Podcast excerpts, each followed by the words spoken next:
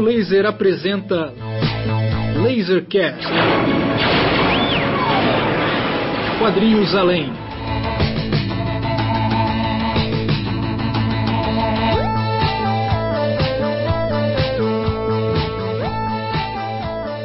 Lasercast de número 28, começando agora. Se você nos acompanha, você sabe que em 2021 a Raio Laser completa uma década no ar e ao longo desses 12 meses a gente planejou uma série de ações para celebrar esta efeméride. Entre elas teremos camisetas especiais, teremos um documentário em curta-metragem e, coincidência ou não, teremos os primeiros lançamentos de alguns dos integrantes da equipe Raio. E o, o episódio de hoje é justamente para a gente fazer a nossa divulgação, o nosso jabazinho aqui com a participação de dois raiucas que estão lançando na semana que vem, no dia 4 de setembro, os seus primeiros trabalhos, né? os seus primeiros trabalhos é, assinados, né? seus primeiros livros ali, o nome na capa, que vem a ser o primeiro livro do Ciro e o primeiro livro do Lima. Aproveitando que a gente está falando aí de novidades né? da, é, do, mundo, do mundo dos livros, dos lançamentos dos quadrinhos, a gente também vai abordar o novo lançamento da Marte, que é a editora do nosso amigo Márcio Júnior, né? que vai ser nada mais, nada menos do que uma obra do grande Flávio Colim. Eu sou o Pedro Brant e hoje estou acompanhado deles, Ciro Inácio Marcondes. Opa, hoje nós vamos mandar um zip, que é o raio da raio, é o som da raio, do raio laser, né? Vamos, vamos falar sobre isso. É isso aí, Zip, Quadrinhos e Cultura Pop, primeiro livro do Ciro, compilando aí uh, textos que ele publicou no portal de notícias Metrópolis, mais detalhes daqui a pouquinho. Né? E além do Ciro, também é presente aqui na, na nossa nosso petit comitê, Raimundo Lima Neto.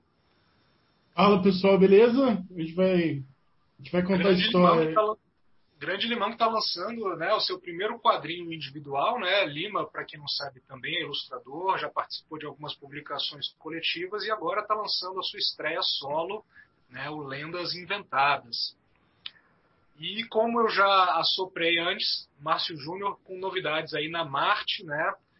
Flávio Colim, grande mestre dos quadrinhos nacionais, com um trabalho sensacional, inoxidável, marcante, assustador e horripilante. Confere, Márcio. E hilariante também. É, os estranhos hóspedes do Hotel Nicanor têm todos esses ingredientes aí. Legal. Segura aí que daqui a pouco tem papo sobre colinho. A gente vai seguir a conversa da seguinte forma, né?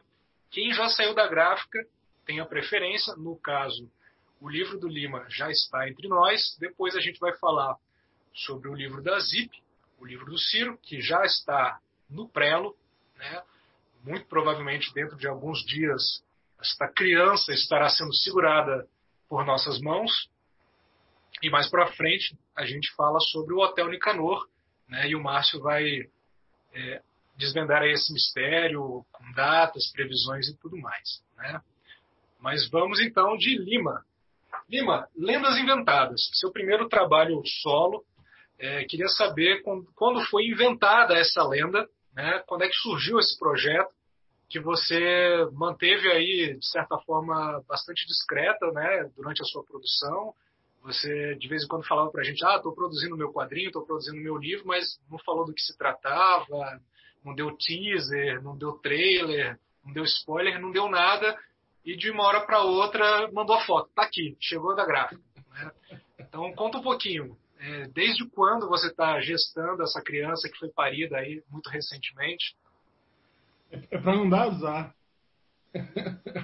eu, eu, eu, eu, só, só complementando, né, que o Lenda, de certa forma, na verdade, é também um lançamento da Marte, né, que é uma parceria que a gente fez aí, que é, é a, eu, é, o Márcio, a gente conversou e aí a gente lançou aí junto para poder chegar nas mãos das pessoas que têm que ler. Mas a, a, o Lennon ele começou já tem muito tempo, assim. Ele começou com, na verdade, quando eu estava produzindo o Brasila, a revista Brasila número 1. Né? A gente fez uma. Eu coordenei um, um workshop para caçar novos talentos. Né? E, o Lima, refresca, refresca, a nossa memória aí sobre o Brasila, conta um pouquinho desse projeto. A Brasila foi, foi uma, uma revista, né, uma parceria do, do, é, é, do Daniel Schulz e do Felipe é, o Felipe Riso, que já tinham experiência, o Daniel como diretor de arte, né, o, o, o Schulz, o Felipe como, como editor da, da, da editora Dulcina, né, de livro de arte, de teatro e tal, e queriam investir em trabalhar com quadrinho. E aí veio a ideia da Brasila, que era uma revista de, de que misturava cinema com, com quadrinhos, né? Então foram roteiros de filmes não filmados de diretores de Brasília com artistas novos de Brasília. Né? A ideia era, era, trazer novos artistas. Então, dentro desse processo, eu coordenei uma oficina para novos talentos, né? Foi da onde vieram todos os artistas que trabalharam na, na Brasília. E um dos exercícios propostos era um roteiro que eu desenvolvi que contava a história de como que o Guará foi criado. Né? Era, um, era um roteiro meio, meio humorístico, assim, né? Que, que, tentava explicar por que, que o Guará é um lugar que você se perde. Né? Que você vai ali andar no Guará 1, procurar um endereço e você não acha saída do endereço. Né? E, então a ideia era, era, a partir desse conto, que ele está praticamente o mesmo, sim, é, como ele foi criado originalmente, é, eu tive essa ideia de fazer, pô, ia legal contar outras histórias de outras cidades satélites a partir desse, desse, desse ponto de vista meio fábula, meio lenda, meio, sabe, é uma história tradicional que na verdade não existe, assim, de resgatar, não é nem de resgatar, mas de inventar uma certa tradição é, que, que, que as cidades do DF têm, de certa forma, porque né, o DF estava aqui antes da cidade de Brasília chegar, e que, mas que na verdade a cidade de Brasília, o mito da construção de Brasília acaba eclipsando essa galera, né? acaba deixando as outras cidades meio sem, sem, sem referência. E quando foi em 2018, eu trabalhava numa, numa produtora de vídeo, trabalhando com desenho animado, e o Vitor Zigelmar, que é um dos produtores, que é o que, dono da, da, da Diferente Arte, né, que é uma. É, que trabalha com produção de áudio, vídeo, cinema tal, ele é, chegou para mim Ó, tá rolando um, um, um edital do FAC tal, não sei o que, vamos participar. E aí bati, ó, é, acho que agora é hora de apostar nessa ideia dos contos das cidades satélites. E aí foi assim que nasceu Lendas Inventadas. Né?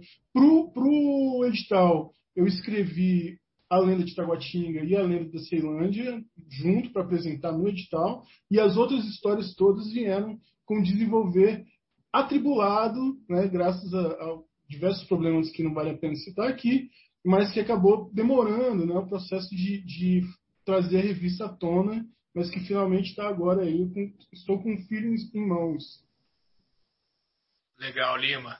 E só para complementar aqui, para quem está nos ouvindo entender um pouco melhor, acho que vale é, explicar o seguinte, né? O FAC que o Lima se refere é o Fundo de Apoio à Cultura da Secretaria de Cultura e Economia Criativa do Distrito Federal. Né? É um fundo já tradicional aqui é, da cidade que apoia diversas iniciativas é, nas mais diversas áreas, né? artes cênicas, artes plásticas, cinema, literatura, eventos, etc. etc. É um, é um, é um apoio fundamental para a cultura no Distrito Federal. Né? E para quem está nos ouvindo e não é de Brasília, nunca esteve aqui, não faz a menor ideia de como são as coisas aqui, é, vale lembrar que assim, o mapa de Brasília, né, quando você vê do alto, ele se parece um avião ou uma cruz, se você assim preferir, né? E Brasília tem uma série de regiões administrativas que são ao, ao redor desse avião, né? É, que são as chamadas cidades satélites ou regiões administrativas, né?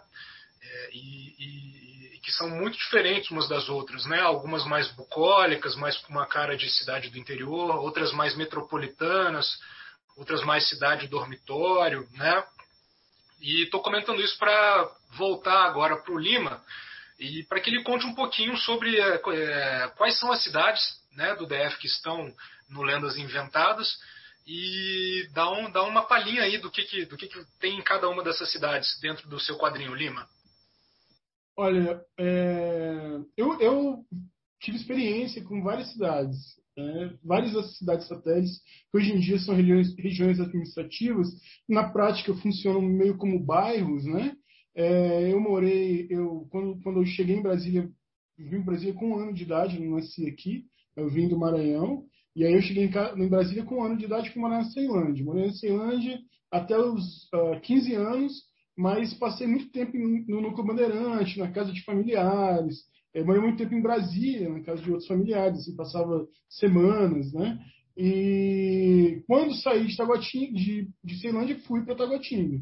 Aí depois de Taguatinga, convivi muito tempo no plano, graças à minha experiência com a, a, a Kingdom Comics, convivi muito no, no, em São Sebastião, e aí depois fui morar no Cruzeiro, ou seja, peguei todas essas, essas experiências né, de, de morar nessas cidades e as experiências que eu tenho de vivência com outras cidades e fui construindo histórias né, a partir dessas, dessas impressões né, que, que seriam esses contos. Então tem é, Taguatinga, por exemplo, que é uma das maiores cidades, né, a principal cidade de, é, é, de, de, de, produção assim, de, de industrial, por exemplo, que tem no Distrito Federal, ela é, tem o símbolo da ave branca, né, que o nome Taguatinga significaria ave branca, mas tem um outro significado também que pode ser o do, do, do é, é, lodo branco, que está ligado a um, a um córrego que tem aqui próximo. Né?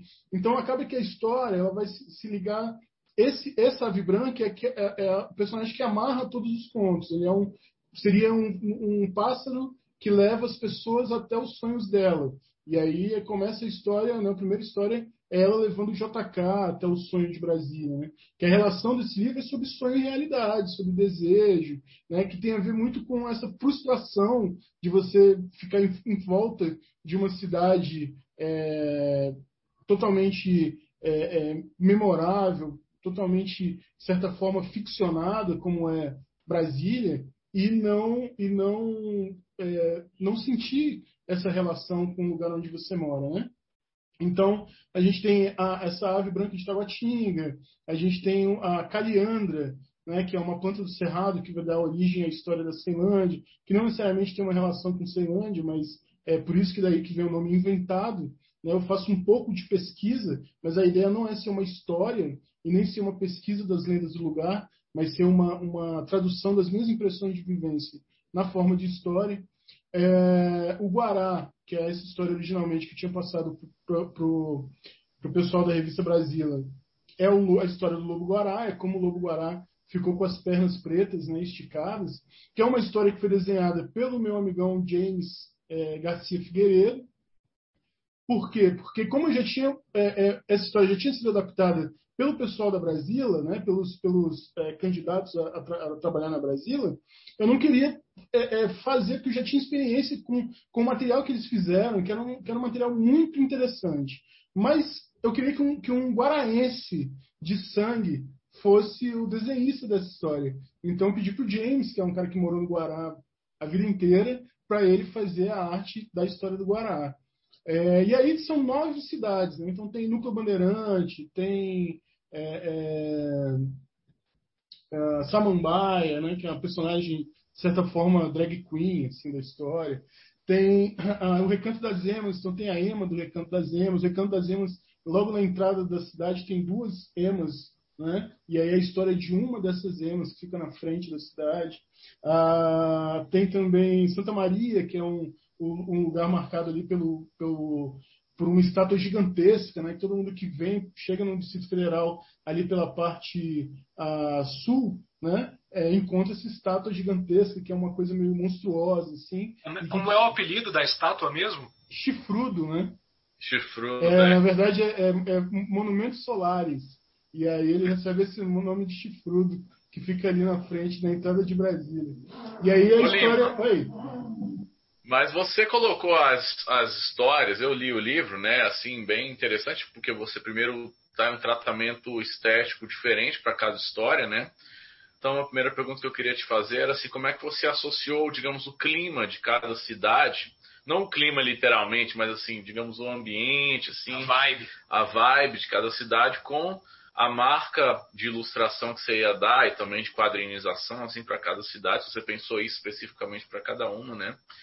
E a outra coisa é que você, a maioria das histórias está baseada na fauna e flora do cerrado, né? Então você quis dar uma, uma atribuição natural, né, para essas cidades. Você acha que é, é muito o, o, imaginário que o povo do resto do Brasil tem sobre não só sobre Brasília, mas também sobre as, as cidades do DF é muito frio, assim, do tipo assim falta uma falta falta que, que a gente é, inocule essa imaginação livre, assim, associada à natureza, para humanizar também mais a, a, Não, essas cidades, obviamente, elas já são humanizadas pela sua população, mas estou falando do imaginário para o resto do Brasil, assim, né? Você pensou nisso também?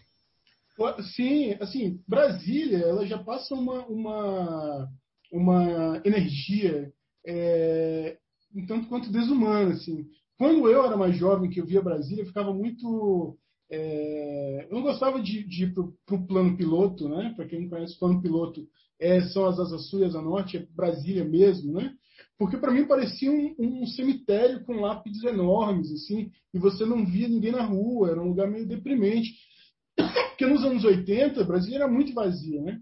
É, e aí, meio que com essa ligação que Brasília tem com a política e com, essa, com, com, com, com os estranhamentos, com, com essa, essa, essa disputa né, de atenção política que o Brasília como centro vai ter com as outras cidades, né, acaba tendo esse, esse ranço de desumanidade, que quando você passa a conviver em Brasília, você vê que não é 100% assim. Né? É, quanto ao imaginário das outras cidades satélites, elas não existem praticamente fora né, de Brasília. Se você for lembrar da Ceilândia, você vai lembrar do Legião Urbana, vai lembrar do que o, que o João de Santo Cristo marcou para encontrar com fulano na Ceilândia no lote 14. Né? Quando eu era criança, eu queria saber onde é que era esse lote 14 e nunca achei. Eu morava lá. Mas, o, o, o mas não existe né, imaginário dessas cidades fora de Brasília. Né? Então a ideia é, é, é de certa forma, não apenas é, humanizar é, é, esse imaginário, mas criar esse imaginário, mostrar esse imaginário e de uma maneira que fosse reconhecível pelas outras pessoas. Porque não adianta eu falar assim é, sobre uma determinada rua é, do núcleo bandeirante, né? porque não, não, a pessoa que não tem convivência com o núcleo bandeirante não vai estar sabendo disso. Assim. Até porque também fugiria dessa ideia de, de, de lenda, né? que é ser nem tanto é, é ter uma identificação direta com a cidade, mas ter uma, uma coisa mais fantástica, mais uma, uma espécie de, de vida imaginária da cidade, né? fora dela, não necessariamente igual a ela, né? que não seja um reflexo dela. Lima, você é, também é, deu um visual para cada uma da, dessas lendas, né? Cada, vamos dizer assim, cada um desses episódios dentro da, do, da HQ, né? Queria que você comentasse um pouquinho sobre, sobre a característica visual, como é que foi elaborar cada um e comenta um pouquinho das escolhas para cada uma das cidades e das lendas.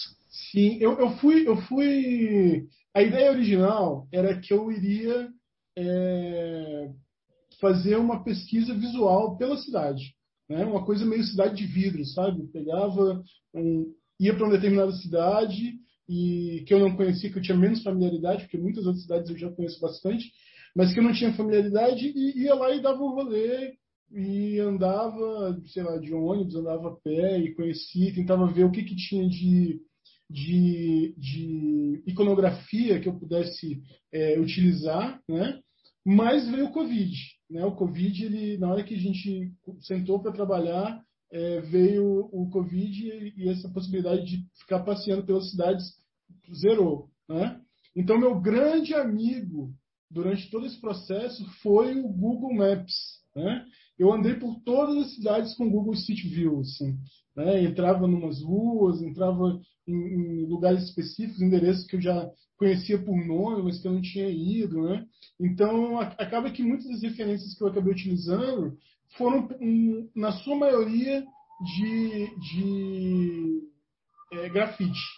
existem grafites que têm um certo sotaque específico de uma cidade satélite que é diferente da outra, mas as, as, as semelhanças eram é, menores. Assim. Então, Taguatinga, é, fui partir para um, um, um estilo específico que a gente encontra aqui em Taguatinga, das pessoas meio cabeçudas, assim, sem nariz, porque visualmente as cidades são muito semelhantes, assim, em termos de, de, de casa, em termos de, de arquitetura, uma arquitetura muito não tem uma linha específica geral, né? Cada quadra, dependendo do dinheiro que tem na quadra, você tem um aspecto né, de uma determinada maneira. Então acabou seguindo esse, esse, esses passos do grafite mesmo. Então Taguatinga tem essa linha cabeçuda que a gente encontra muito por aqui, assim, os personagens cabeçudos, muita cor, né? Ceilândia, eu quis fazer uma homenagem à tradição. Né? Ceilândia é uma das cidades com, com o maior número de candangos que vieram da Ceilândia, que vieram do Nordeste, né? Então, Ceilândia é uma espécie de capital do Nordeste dentro do Distrito Federal, né? O, o, o maior é, São João do Distrito Federal, do Centro-Oeste é na Ceilândia, né? então, eu quis fazer nessa linha de estilogravura é, nordestina, né? Que é a história da Caliandra. É, Recanto das Emas, eu tentei ir para uma linha que era, que era de um tipo específico de grafite é, com menos cor, e aí agregando essa ideia, como já tinha os personagens das emas que ficavam lá na entrada, usar uma ideia mais ultra cartoonizada assim, uh, para contar a história, mas muito baseado na cor mínima, só num azul e num laranja. Então a, acabou que o, o grande o grande a grande influência foi os grafites de cada cidade. É, ficou muito bonita a, a história de Ceilândia, né? Em que você radicalizou mais a, a estilização da arte, né? Para ficar parecido com, com cordel, assim, né? Para quem gosta de Ceilândia, lá tem a Casa do Cantador, né? Onde o pessoal é, faz exatamente. repente. Hoje em dia acho que tem duelo de rap, né? Também essas coisas. Né? Mas antigamente, que a Ceilândia também é a pátria do rap brasileiro. Lima. Exatamente. Diga, seu Márcio.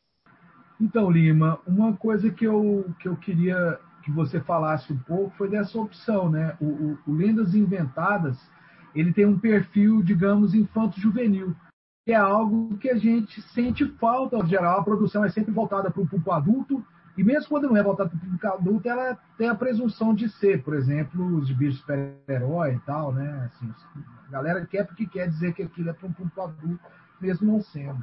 Né? Então, é, eu vejo que é, é bastante raro, né, assim, é, principalmente no esquema mais independente, mais alternativo, a produção de um material que tenha como foco principal é, o público infanto-juvenil. Né? Assim, porque essa opção sua. E quando eu falo do público infanto-juvenil, tem uma coisa que é muito bacana. Assim, que quando o quadrinho é bem feito, isso significa que ele possa ser lido por adulto também. Né?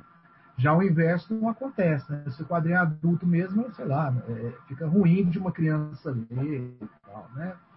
Mas eu queria que você pegasse isso e, e, por exemplo, de onde veio esse, esse clique de falar, ó, oh, cara, eu quero fazer uma coisa aqui que tenha essa pegada que seja acessível para uma, uma garotada aí. Totalmente, Márcio. A, a, a ideia era assim, a, quando eu era jovem, eu, eu vim da Ceilândia. Meu nome é Raimundo, né? Quando eu era jovem, o preconceito com o nordestino era muito mais pesado, assim. Ou eu fui ficando mais velho, as pessoas pararam de, de encher meu saco, não sei. Mas eu tava, eu lembro quando eu era muito jovem, assim, eu morava na Ceilândia, estudava em Taguatinga, e aí eu era zoado por causa do meu nome, era zoado porque eu vim de Taguatinga, e aí eu não cresci gostando da onde eu morava, sacou? Eu, eu mesmo quando mudei para Taguatinga, que é uma cidade de melhor é, melhor fama, né? Porque na verdade o que muda são só esses, esses status, assim, porque Taguatinga e Ceilândia têm o mesmo é, valor, assim, de certa forma, mas é, é, com certeza, enfim, também nunca, nunca me senti muito taguatinense, porque aí já veio o plano piloto, já é uma outra onda.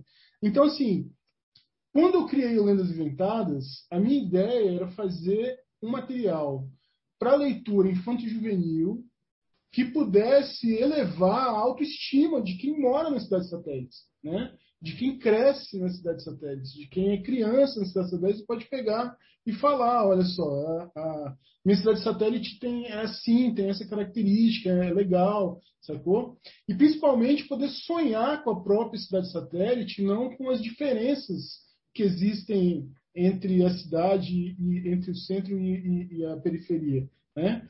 É, é, mas ao mesmo tempo ensinando de certa forma, e talvez é, em alguns momentos seja um pouco didático demais, assim, é, de que existe uma diferença, e essa diferença é por causa das pessoas. Então, tem uma relação nas lendas inventadas que é muito importante entre as pessoas e os animais.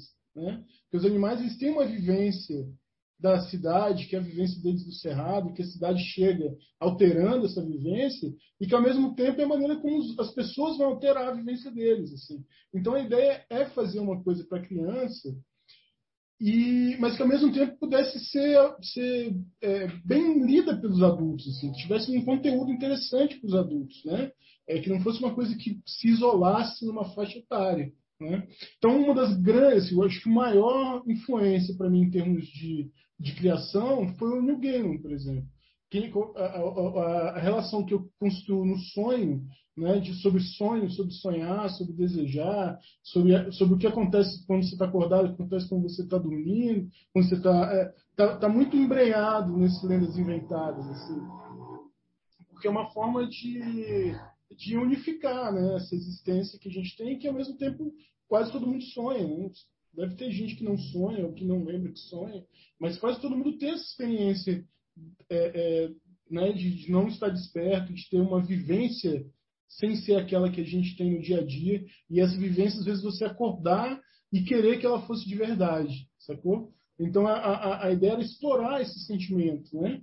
É, e aí transformar esse sentimento, de certa forma, numa de uma maneira de apresentar um problema social para uma criança e, ao mesmo tempo, ó, esse problema existe, mas você não tem que ser, se sentir menor por causa disso, né? Na verdade, você tem que é, é valorizar o espaço que você está. Então, a ideia é realmente pensar para infanto juvenil. Assim.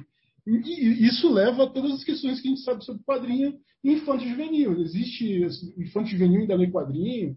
Será que alguém vai largar o videogame para ler um Lendas Inventadas? Isso é um outro aspecto. Né? Tanto que, e isso é uma das grandes vantagens, por exemplo, de ter trabalhado com FAC. Né? O Lendas foi, foi, vou até ler aqui, foi um projeto realizado com recursos do Fundo de Apoio à Cultura do Distrito Federal, e uma das grandes vantagens disso é que, é que uma, uma parte da, da tiragem dele vai para as bibliotecas públicas das cidades satélites. Né?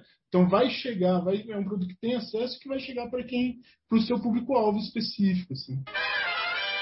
Bom, massa demais, Lima. Parabéns aí pelo trabalho. E imagino que depois dessa conversa aí deve ter muita gente interessada em conhecer, né? E além dos canais da editora Marte, né? Aonde mais as pessoas podem encontrar o Lendas Inventadas? É possível comprar diretamente com você ou você vai estar passando esse trabalho aí apenas para editora? Como é, como é que faz?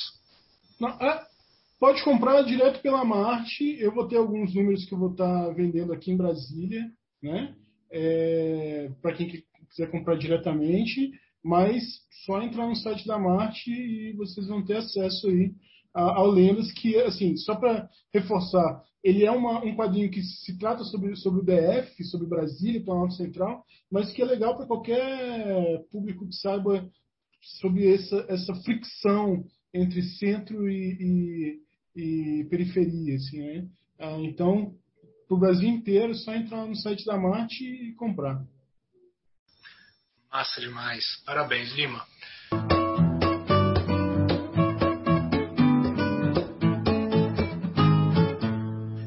Bom, já mais cedo eu comentei aqui do lançamento tanto do Lendas quanto do, do livro Zip do Ciro, né? Então vamos já passar aqui o serviço completo, né? Se você está nos ouvindo é, antes do dia 4 de setembro de 2021, anote na agenda.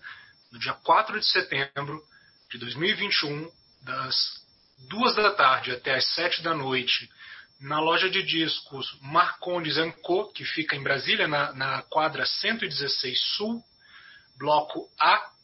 A gente vai estar tá fazendo o lançamento lá dessas duas publicações, com a presença dos autores, com sessão de autógrafos. Entretanto, vale reforçar com distanciamento social, uso obrigatório de máscaras e, o mais importante, na área externa da loja, nos fundos da loja, virado para a quadra residencial.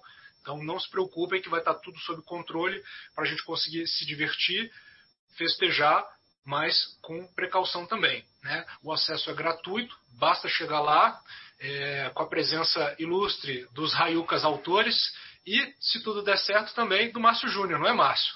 Pô, eu estou muito na pilha aí, né? Para quem é, não é da área aqui do centro-oeste brasileiro, é, é, que é Goiânia, Brasília, né? Estamos aí ao 200 e poucos quilômetros, mas, pô, para mim, vamos esforçar para Marte estar presente, né?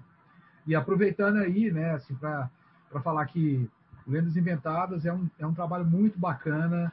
É, o Lima já é esse cara aí que quer acompanhar a Laser conhece, um pesquisador fabuloso, um acadêmico firmeza, é, baita ilustrador, e, e vocês podem aguardar aí que em algum em pouco prazo aí e vai ser dos quadrinhos mais reconhecidos do país. Aí, eu acho que o Lendas é só o começo dessa trajetória, é um começo muito bacana. E eu estou bem feliz assim de ter topado essa parceria da Marte aí.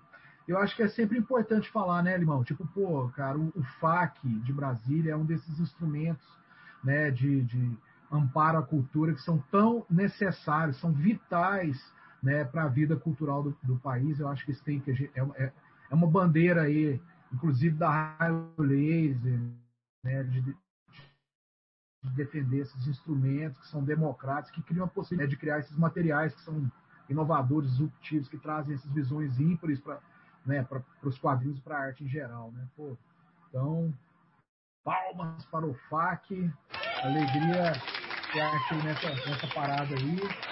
E, bom, depois é só entrar lá no site para adquirir o livro do Lendas Inventadas. E o site vale reforçar. É mmartproducões. Arroba... Ah, Deixa que eu falo então, é mmartproducões.com.br. Não tem arroba, não é e-mail, rapaz. Cara, é um Bom, vai estar tá ali linkado, vai estar tá linkado ali no. Né, a gente obviamente vai colocar todas as informações no nosso post que vai sediar esse Lasercast, né? Mas é isso. É Marte com dois M's, produções.com. A gente vai. Continuando esse JabaCast de hoje, é, se você prestou atenção no nome do local onde será realizado o lançamento desse, das, das, duas publicações no dia 4 de setembro de 2001, a coincidência dos sobrenomes não é à toa, né? trata-se da inoxidável loja dos Irmãos do Ciro, né, uma loja de destaque do meio dos, dos, discos de vinil aqui em Brasília. Inclusive, recentemente é, tiraram onda com um raríssimo disco de Lula Cortes na cifra pornográfica de 65K, é o que dizem. Né?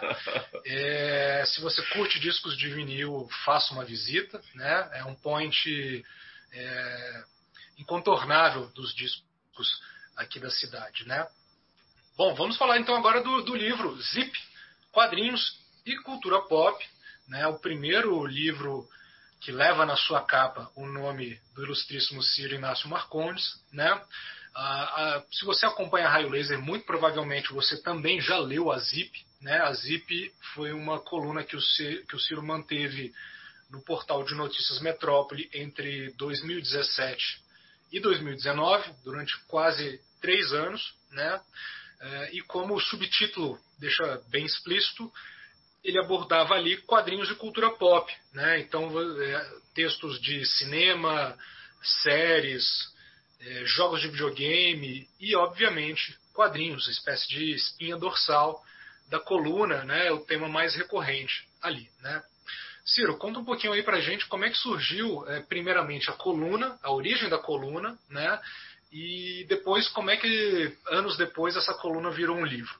É, a coluna, eu propus ela ao Metrópolis, né? Eu conheci o, uns editores lá e tal, enfim, eu, eu, eu sabia que eles tinham várias colunas é, de artes, né, de cultura, enfim, os blogs, famosos blogs do Metrópolis, né? Para quem conhece, Metrópolis é um portal de notícias muito grande hoje em dia Acho que é o terceiro mais acessado do Brasil. Eu não sei como é que estão os, os, os, os, os blogs hoje, né? Porque a Zip foi cancelada há um certo tempo, né? Terminou em 2019, mas nós demos prosseguimento ao projeto com o nosso editor, o Luiz, né? É, que, que, é, que, é o, que é o editor da, da editora do Metrópolis.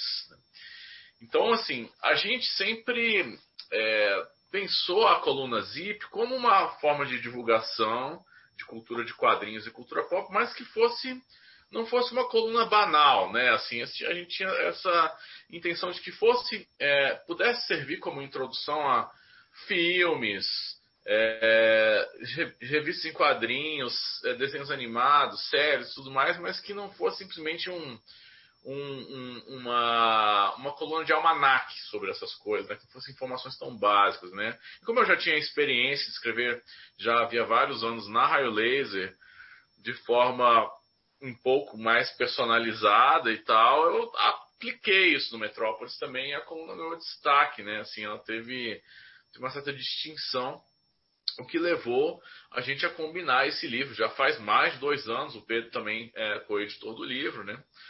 E a gente trabalhou muito nesse livro, né, Pedro? Então, é, tem dois, mais de dois anos que nós estamos aí tentando viabilizar o lançamento dele. E é interessante a respeito da Zip, né? Isso quem for conferir o livro vai perceber, é que o Ciro teve uma experiência ali muito próxima do jornalismo, né? Não só pelo pelos prazos apertados do jornalismo, né? muitas vezes escrevendo aos 46 do segundo tempo, mas também porque é, os assuntos quentes ali da semana ajudam, ajudaram a pautar os textos da ZIP. Né? Isso é uma coisa interessante, que apesar do Ciro ter toda a liberdade para escolher os temas, né, fazia todo sentido que ele escrevesse sobre temas do momento. Né? Então isso fez com que nesse período de existência da coluna no portal Metrópolis, ele escrevesse sobre uma série de lançamentos uma série de relançamentos, né? E isso, é, de certa forma, deu uma cara de história dos quadrinhos justamente pelos temas que foram abordados ali. Então você tem clássicos, você tem novidades, você tem quadrinhos de várias nacionalidades, de várias épocas, né? E não só a coluna, mas também o livro ganhou um caráter é, de, de um, um, caráter introdutório. Né? Ele serve tanto para quem já é iniciado no mundo das HQs, mas para quem não é necessariamente leitor de quadrinhos e tem interesse em, em, em se aventurar, né? em começar a ler quadrinhos, né? serve como um guia assim, né? de o que ler, por onde começar. Né? Isso é uma coisa que eu acho bem interessante, assim, que tem essa cara meio de quase de, de beabá de quadrinhos, mas com um perfil, como a gente diz na Raio Laser, né? Quadrinhos além. Nunca nunca uma coisa banal, né? Para, para, para, para, para, para que agora eu que vou fazer um jabá. Quero que todos vocês venham aqui no raiolaser.net. Lá vocês vão ver tudo que esses raiuca loucos andam fazendo e muito conteúdo para os verdadeiros apreciadores dos quadrinhos. Vamos lá. É, ele, ele tem 70 textos, né? Foram selecionados aí 70 textos, a gente deixou uns 50 de fora, que eram textos mais de caráter, um pouco menos, 50, mas foram várias dezenas de textos de fora que a gente é, deixou de fora porque eram muito pautas muito quentes, entrevistas, coisas que quadrinhos que depois eu acho que não eram tão interessantes, ou mesmo meu texto não tinha ficado muito legal e tal. Deixa, mas 70 aí eles estão divididos em seis capítulos, né? São seis partes. É, uma sobre quadrinhos americanos. Time is money. Aí tem de graphic novels, clássicos, até super-heróis, super né? Tem uma de banda dessinée e quadrinhos europeus e tal. Tem bastante texto sobre quadrinho europeu. Aí vai falar lá de Smurfs, de é, Valerian, vai ter Lone Sloan, vai ter, enfim, um monte de coisa ali. Quadrinhos contemporâneos europeus e clássicos ao mesmo tempo também, né? Vai ter Fumet, né? Tem Tex, tem Dylan Dog, essas coisas. Cada um com um texto bem especial. Sempre que eu tratava, trabalhava com esses quadrinhos clássicos, assim, com esses quadrinhos canônicos, eu dava um trato assim, tipo assim, vamos apresentar esse quadrinho para esse público, mas ao mesmo tempo também dar uma, fazer uma crítica, né? Uma crítica bem pensada e tal. Então tem essa mistura aí, né? Ele é iniciático, mas ao mesmo tempo ele busca ser aprofundado, né? Tem, tem um capítulo sobre quadrinhos nacionais, que não é exatamente um recorte exaustivo, eu já vou adiantando, são mais coisas que eu fui pensando ao longo desses anos sobre quadrinhos nacionais. Tem bastante coisa lá, né? Tem de Marcelo Quintanilha, a Marcelo de Salete, a Turma da Mônica. Tem bastante coisa assim. Tem um que é de uma mistureba de outros quadrinhos do mundo, quadrinho espanhol, japonês, canadense, e mais uns outros clássicos, imortais, né? coisas assim. Tem Príncipe Valente, é, Akira, Taniguchi, um monte de coisa. E aí tem um capítulo que é bem legal, que é o de interseções com a cultura pop, né? Que aí eu vou falar, vai ser um capítulo sobre filmes, desenhos animados, aí eu vou falar de série American Gods, Bob Esponja, filme Dunkirk, e sempre relacionando com quadrinhos, né? Isso é uma característica do livro. Quase todos os textos têm uma intermedialidade que está colocada ali, né? Eu vou falar do quadrinho da Billie Holiday, que saiu pela Veneta, aí eu eu comento sobre a carreira da Billie Holiday, a música da Billie Holiday, né? Eu vou falar sobre o livro da Liv Strongquist, lá sobre a origem do mundo. Aí eu vou comentar a história do quadro, do Courbet, Origem do Mundo. Então, então tem sempre uma relação com outras mídias. Isso é muito comum. E mesmo quando eu falar dos filmes, por exemplo, eu vou falar lá do Dunkirk, do Christopher Nolan, eu vou comparar com os quadrinhos de guerra do Harvey Kurtzman, esse tipo de coisa. Então, e tem o capítulo de listas também, que é o último e tal. Então, assim, é bem variado, diverso, é, que tem justamente essa intermedialidade, tem um caráter iniciático, serve como uma história não banal dos, dos quadrinhos, eu diria, e também tem, digamos, a assinatura, né? O jeito que eu, que eu escrevo e tudo mais, para quem gosta do jeito que eu escrevo, tá lá numa produção bem bacana. E vale lembrar que o livro está fartamente ilustrado, né? A gente contou aí com dois profissionais gabaritados para a produção dessa parte de diagramação e preparação de imagens, né? O Cícero Lopes e o Divanir Júnior, né? Que abraçaram totalmente o projeto, assim. Enquanto eu estava trabalhando com eles, né? Coordenando ali a, a, essa parte editorial, eles comentavam o tempo inteiro, assim, pô, cara, que legal tá trabalhando nesse livro e tal. E tenho certeza que quando as pessoas virem o livro assim, vai rolar aquela, aquela coisa assim, uau, como ficou legal esse livro, né? E não só pelo recheio, né? Eu acho que começa desde a capa que foi feita pelo nosso querido Pedro da Premon, né? Cartunista, ilustrador, quadrinista aqui de Brasília, né? Um jovem talento que eu acho que vocês ainda vão ouvir muito falar dele, né? Jovem talento do cast da Pé de Cabra, né? Exatamente. Para quem está ligado aí na, na Pé de Cabra, deve conhecer o da Premon do, do Contos, é Contos do Underground? Histórias do Underground? É, Notas do Underground. Notas do Underground, que ele lançou um pouco antes da pandemia. Né? Da Premon, eu acho que é desses caras assim que a gente está esperando mais material dele, assim, né? Porque ele, o que ele já mostrou aí já, já deixou todo mundo com, com aquele gostinho de quero mais, né? Vou fazer uma pergunta para você, Cirão é, essa, essa, revisitar esses textos todos para o livro, é, tentar organizar eles, assim, de uma certa. Né, tirar da organização que era antes, que era periódica, e, e botar nesses temas, grandes temas, assim, fez você ter uma, a, a, algum texto deu um outro clique diferente para você, assim, você teve uma, uma outra sensação com relação a esses textos por causa desse processo de editoração do livro? Olha, é, eu acho que alguns sim, né? Alguns textos são mais ligeiros, né? No começo da coluna eu fazia uns textos mais ligeiros, que tinham um aspecto mais é, urgente, assim, mais introdutório. Por exemplo, tem um texto sobre o juiz Dredd, né? Quando ele fez lá, não sei quantos anos, um efeméride lá, né? E acho que 50 anos e tal. E aí eu. Eu acho que eu. Eu, eu acho que eu, se eu fosse escrever ele hoje, eu escreveria de outra forma, assim, né? Porque eu acho que é um material muito. É, que é um material muito precioso, né? Eu acabei escrevendo uma grande introdução, Juiz Dredd e tal, mas sem, digamos, a pegada que eu fui, fui colocando nos outros textos a, a, na medida em que eles foram saindo, né? O que é curioso é que alguns textos que pareceriam muito descartáveis, como por exemplo um texto sobre quando saiu o trailer do filme do Pantera Negra, eu resolvi falar, pô, vamos falar sobre esse personagem. Era só uma. A efeméride era o lançamento do. Nem o filme tinha saído ainda, o filme depois viria a ser um sucesso e tal, né? Mas aí eu peguei aquela The Panther's Rage, aquela história do Pantera Negra dos anos 70, né? e do McGregor e os outros desenhistas lá e tal. E aí eu dei uma boa lida nessa história e tal, e achei fascinante, e quis escrever um, uma, uma grande análise daquele, daquela história, né? Não importava o filme mais, né? Então, assim, ficou a coisa do filme, né?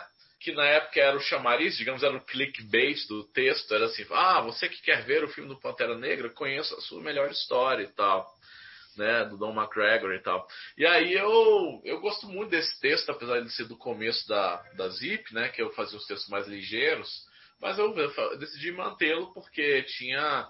É, eu, eu, eu acho que a energia que a coluna foi ganhando com o tempo já estava embrionária em alguns dos primeiros textos, né? Alguns são mais galhofeiros, tem um que eu falo da série do Punho de Ferro, por exemplo, que hoje é uma coisa irrelevante, mas que eu mantive por conta do tom do texto, né? Assim, ficou a escrita ficou melhor do que às vezes as obras analisadas eventualmente, vamos dizer assim, né? E isso é uma coisa interessante do, do livro, porque muitos dos assuntos que o Ciro tratou ali, como ele mesmo comentou, de certa forma passaram-se alguns anos, já, já se tornaram esquecidos, enquanto outros o quadrinho que ele estava abordando por algum assunto que não era necessariamente o tema principal do texto acabou sendo lançado depois. Então a gente teve que rechear o livro também de notas de rodapé dizendo após a publicação desse texto tal e tal quadrinho desse autor saiu no Brasil pela editora, não sei das quantas. É, por exemplo, Valerian, quando eu fiz, eu também fiz sobre o trailer do filme do Luc Besson. O filme resultou uma porcaria que todo mundo viu, mas ficou um texto legal sobre a influência do Valerian, né? E, e depois a CSSP lançou em cinco volumes o Valerian quase completo. Não sei nem se chegou a completar e tal.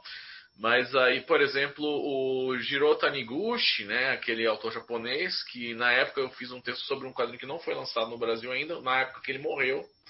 Fiz um texto sobre né, uma espécie de obituário sobre esse quadrinho. Ele, aí só tinha lançado aqueles que saíram pela Conrad, né, nas antigas e tal. Sim, quando o Ciro escreveu esse texto, o Taniguchi era conhecido no Brasil apenas por Gourmet, que depois seria relançado como o Gourmet Solitário é, pela malfadada minissérie Seton, que só saiu um número no Brasil, apesar de ser excelente. Né? Uma, uma coisa curiosa é que uma vez, numa, numa mesa redonda né, na, no Espaço HQ da Bienal de Quadrinhos, né, na qual convidei o Lima para fazer um bate-papo com o Danielzinho do Pipoque Nankin, que foi um dos convidados do evento, a gente perguntou para o Lima qual foi o maior flop da Kingdom Comics, né, a loja da qual o Lima foi proprietário, ele falou justamente que foi o Seton, né, que foi um quadrinho que ele comprou um monte, mas que não vendeu nada, né. Pois Até é, hoje eu depois, tenho. Obviamente relacionando uma coisa a outra, mas é curioso que depois saíram muitos lançamentos do Tony Gucci no Brasil, o que é muito bom, é maravilhoso, porque é um autor absolutamente imprescindível, né. Bom, para quem quiser adquirir o livro Zip Quadrinhos e Cultura Pop, é, os caminhos são entrar em contato também com a Marte, né? ele vai estar à venda no site da Marte. Aqui em Brasília ele vai estar à venda é, na Marcones Co. Na Otto Livraria você pode comprar comigo, fica na 302 Norte. Entre em contato pelo nosso Instagram, Otto Livraria, manda um, um, uma mensagem lá e marca comigo um horário para visitar a loja, né? Uh, e também, deixa eu ver o que mais. Pela Amazon. E pela Amazon, exatamente. Também vai estar aí na, nesse gigante das vendas online. Márcio Júnior me mata por essa, né?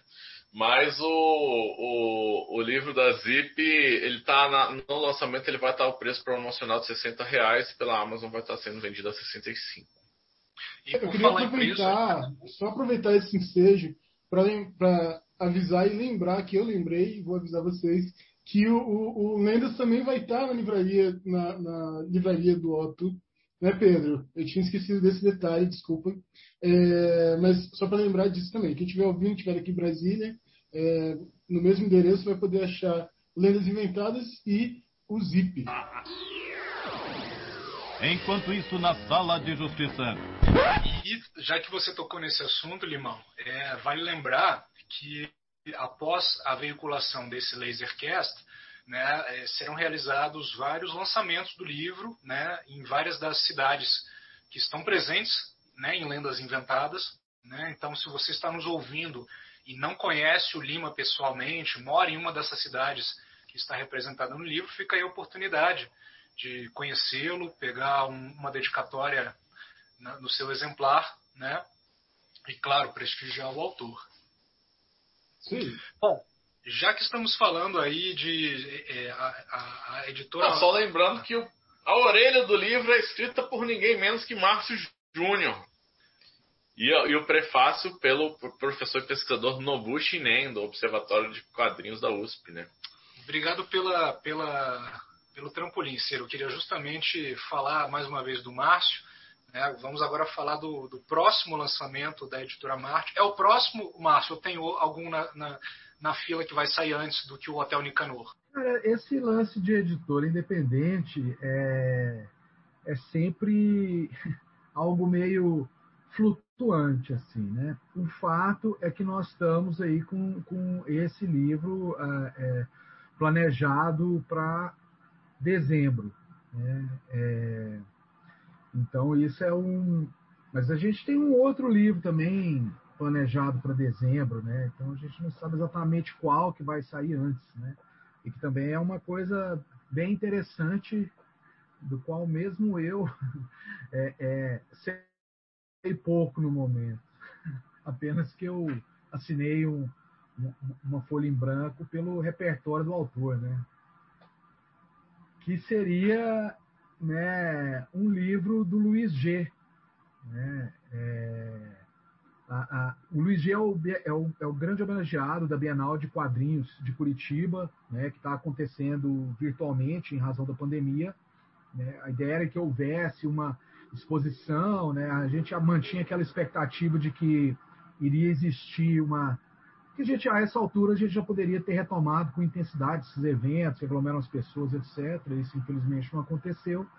E a Bienal optou por assim, para celebrar esse. Existe lá no site da Bienal de Quadrinhos de Curitiba. É só você dar um Google aí.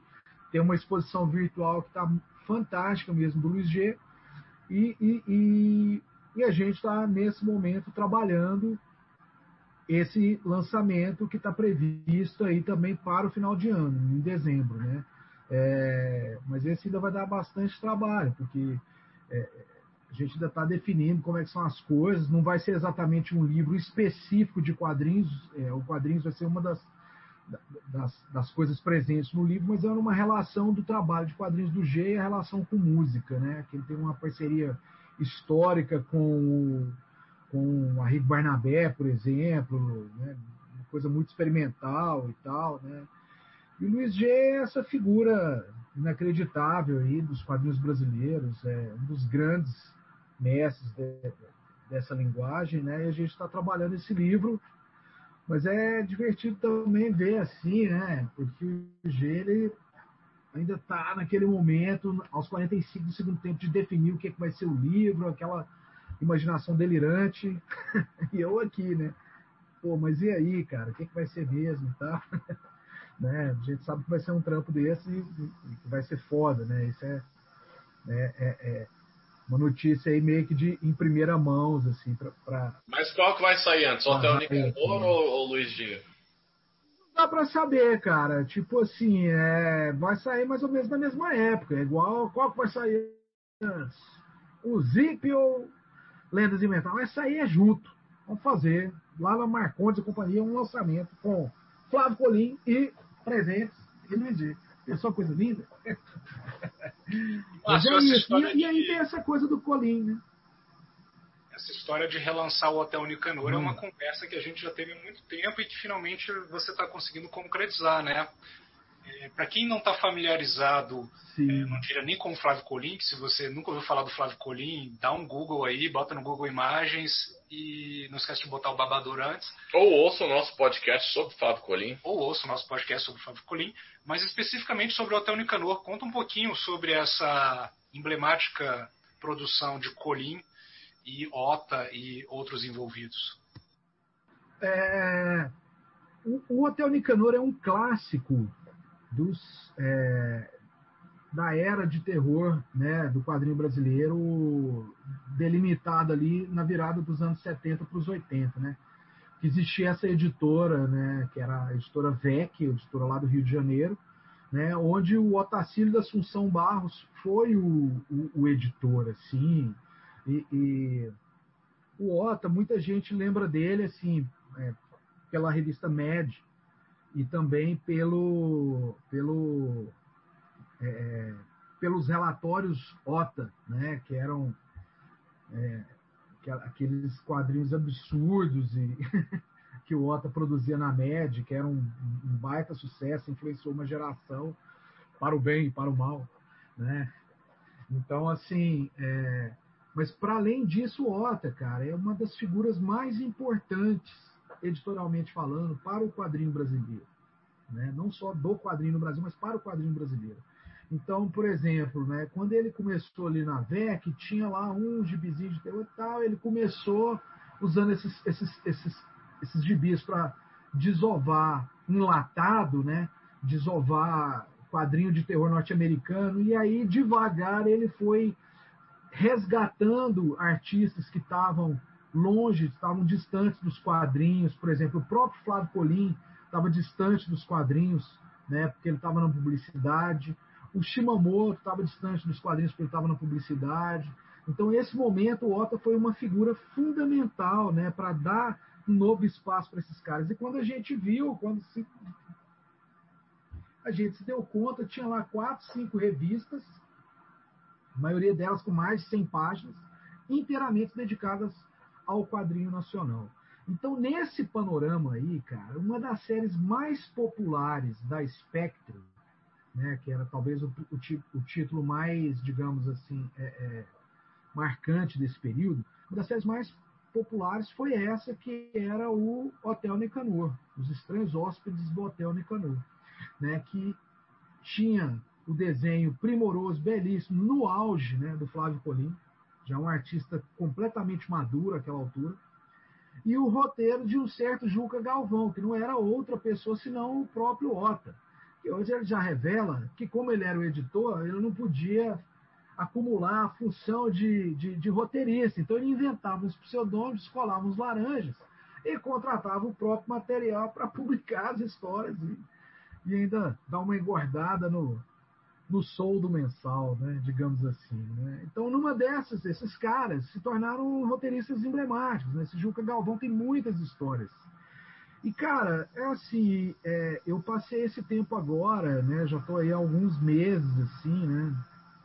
Uma pesquisa profunda, né? Porque aí uma coisa leva a outra sobre esse período do quadrinho brasileiro. E é uma coisa fantástica. E, e, e o Hotel Nicanor, ele, ele faz uma espécie de.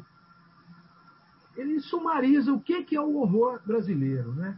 Então, essas coisas, assim, que, né, que o quadrinho brasileiro de horror é, é uma tradição longa, que vai começar nos anos 50, por causa de uma lacuna no mercado, né, aquela coisa dos, dos gibis da EC Comics serão proibidos lá pelo código de ética, etc, etc. Isso criou uma lacuna no mercado brasileiro que abriu espaço para grandes criadores. É aí que vai surgir Shimamoto, Flávio Colim, esses caras vão aparecer ali nos anos 50 e 60. É como se fosse uma primeira leva de, de autores. E na segunda leva, que é essa dos anos 70 e 80, é, é, a gente vai ter esses caras aí. E o horror brasileiro, ele tinha algumas características que não existiam nesse horror, que eram os, os enlatados que vinham dos Estados Unidos, por exemplo, da EC Comics. Né? As histórias aqui eram mais escrachadas, então tinha um senso de humor, a flor da pele, elas também versavam sobre as coisas do Brasil, também, a maioria dessas histórias eram ambientadas, assim, né, ou, lidavam com causos populares, etc, etc. E, principalmente, uma característica é, é, é, tropical e caliente nossa era o erotismo, né? E aí, cara, você pega o Hotel Nicanor, ele é uma espécie de síntese perfeita e absoluta disso, cara. É uma história divertidíssima onde você tem esses dois mestres, o Otto e o Colin, no auge, assim, afiadíssimos. É um gibi popular, então não venha querer ver nada cabeça e pretencioso, não tem nada disso. A série é absolutamente despretensiosa e ao mesmo tempo genial. É divertidíssimo, cara. As histórias são uma loucura. Quer dizer, o Hotel Nicanor é um hotel que, que um cara lá, um senhor, que é o Nicanor, juntou a grana a vida inteira para ter um hotel, para aposentar. Era uma pousadinha ali. Só que esse hotel foi arrendado por monstros que vão para lá fazer uma conferência, como se fosse alugar um hotel para uma conferência, um encontro dos monstros, tem o presidente e tal e tal. E os humanos que aparecem lá por lá, o Nicanor fica tentando, cara, vai embora, vai embora e tal. Mas os caras, por um motivo ou por outro, acabam ficando. E os monstros adoram, porque eles vão fazer banquetes, orgias com essas pessoas. É uma loucura, cara.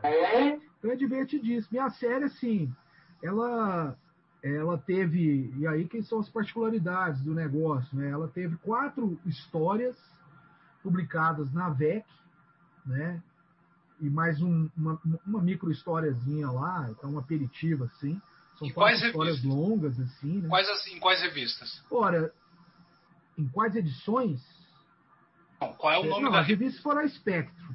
Da A revista foi a Spectro, se não me engano, foi a Spectro. É 20, 21, 22. E a última história saiu numa outra revista. O Otto, inclusive, já tinha sido é, demitido lá. é, O pessoal da VEC, ele já não estava mais trabalhando lá quando foi publicada a última edição, que foi numa revista que chamava Almanac de Terror. Essa última história, Almanac de Terror número 4, da editora VEC.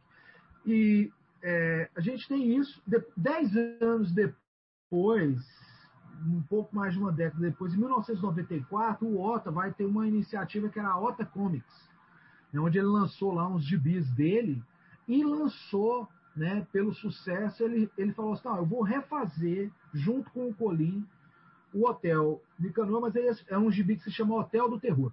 Né? Era, a ideia era que fosse uma minissérie em três capítulos, infelizmente só saiu o primeiro número, né? a coisa não, não avançou, né? onde eles refazem né? e recontam essa, essa, essa primeira fase ali da Spectre. Então esse material também está na nossa edição. E aí uma coisa muito bacana é que a gente descobriu agora no acervo do Colim uma história inédita do, do Hotel Nicanor. Então esse material vai ter lá, vai estar lá também e muitos extras. A gente está com um material maravilhoso do Colim, assim, cara, porque o Colim tem aquele desenho, né, que é uma loucura, né? Mas o lápis do Colim, que não é tão popular, assim, imagino que não seja tanta gente viu, é outra coisa. Então o Colim, ele sempre, já na década, na virada dos anos 70 para 80, ele já, im- imagino que em virtude da publicidade, ele já usava esse artifício de arte finalizar em outra folha, em outro papel na mesa de luz. Né? Então, assim, cara, você tem Colim, o lápis do Colim, que é um. de- é, então, assim, é, você Massa. tinha esse, esse, essa cara. Oi. E tá saindo vários outros lançamentos sobre o do, do Colim aí, de diferentes épocas, diferentes compilados. Pipoca Nankin vai sair também pela. pela é, qual é a Figura. Pela Figura figura, e pela que vai, Conrad. figura, Conrad e tal. O que, que você acha que como é que o seu, o seu lançamento adiciona esse furacão Colim que tá rolando no Brasil aí? Como é que você pensa isso em relação aos outros lançamentos? Cara, é, esse é um momento muito importante, porque o Colim é um dos grandes nomes do quadrinho brasileiro, é, de um quadrinho popular, né, de outra época, que era esse quadrinho que estava nas bancas de revista. né, então, esse material não é tão fácil de ser acessado. E a gente celebrar um artista da categoria do Colim é motivo de alegria para todo mundo. Então, eu acho que é, pô, é, é genial a gente ver essa explosão de possibilidades para o leitor ler o Flávio Colim. E cada volume desses tem características que eu imagino que sejam particulares, né? que são, sabe, assim, por exemplo, é, o, o, o volumão que vai sair, lindão lá, do Pipoque Nanquim, basicamente são histórias que o próprio Colim escreveu.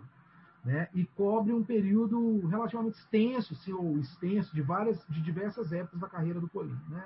Tudo com aquele acabamento que a gente já conhece, do Pipoque Nanquim, o cuidado editorial deles. O, o da Figura é um lançamento também muito bacana, porque vai inaugurar essa conversa de edições de artista no país. Né? É, é, é, é, é, é, é curioso que comece com o Anjo. O Anjo é um quadrinho do Colim da década de 50. Né? Quando eu comecei há um tempo atrás conversar com, com o Flávio Colim Filho, as possibilidades de publicação, era um anseio meu. Isso continua acalentado no coração e espero que essas editoras que têm uma estrutura maior, é, que elas assumam essa responsabilidade, que é o seguinte, cara, é preciso republicar todo o Anjo do Colim. Porque são obras-primas uma narrativa gráfica da década de 50, é uma coisa maravilhosa graficamente. O Colim fez mais de 40 números dessa revista.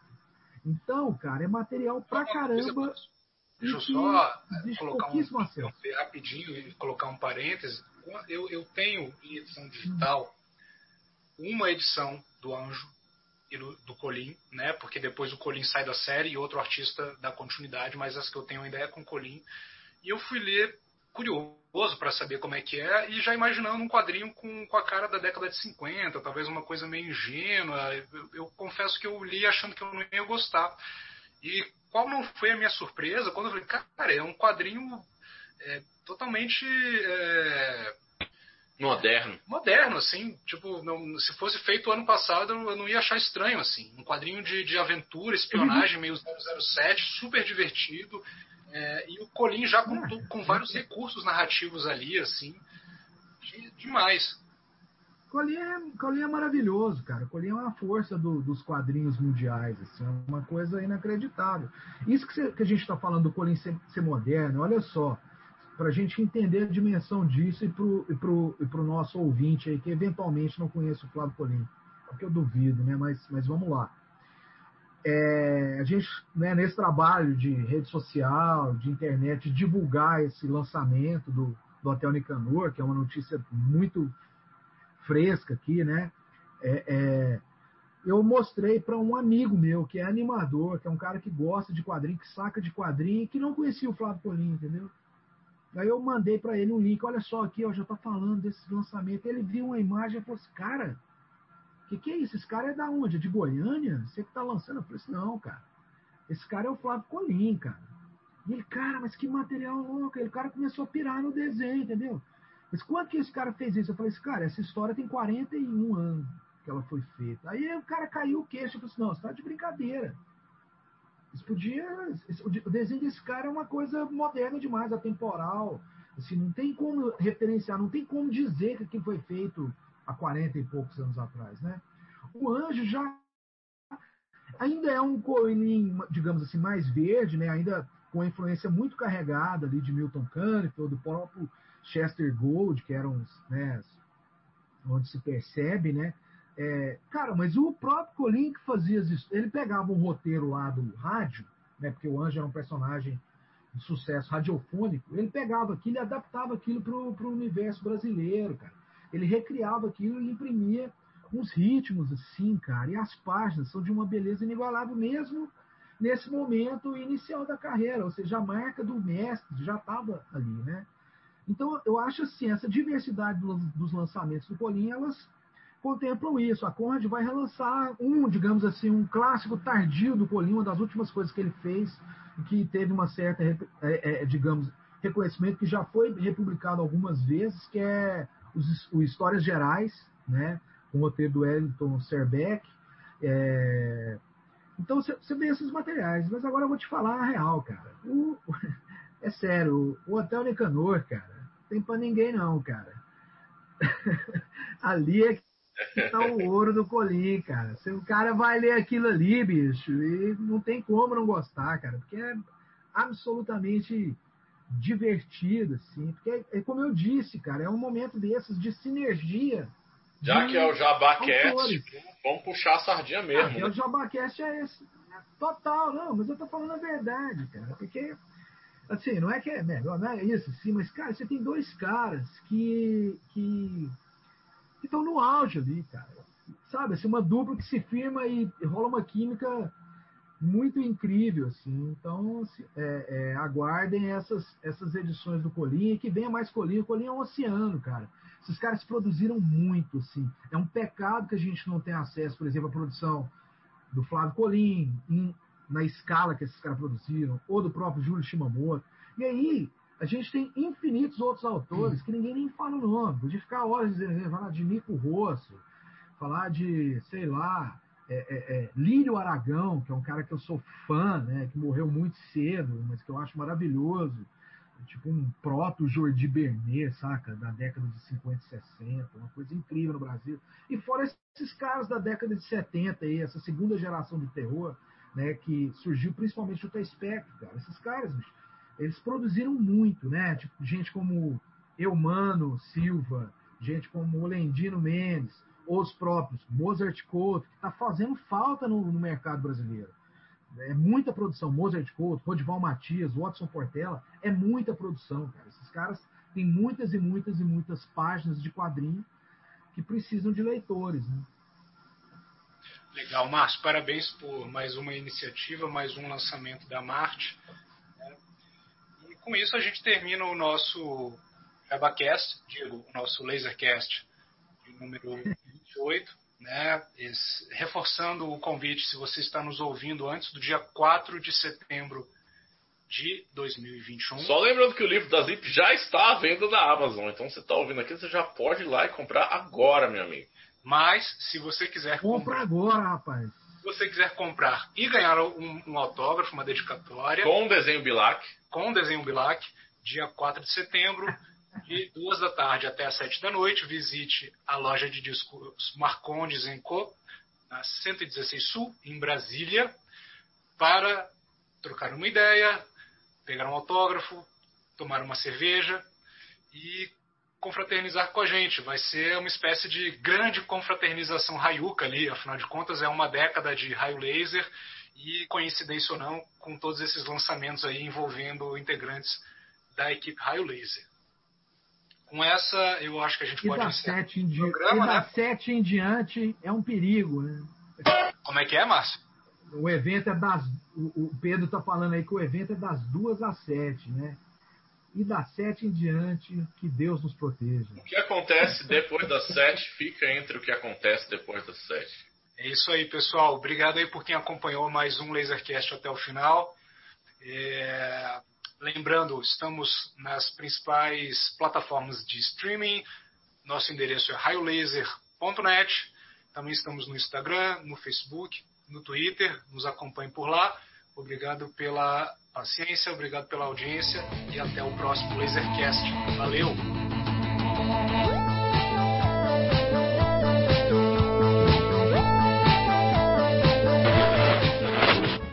Raio Laser é Ciro Inácio Marcondes, Pedro Brant, Márcio Júnior, Marcos Maciel de Almeida, Dandara Palankoff, Bruno Porto, Lima Neto, Edição do Lasercast, Éder Freire e Gustavo Trevisoli.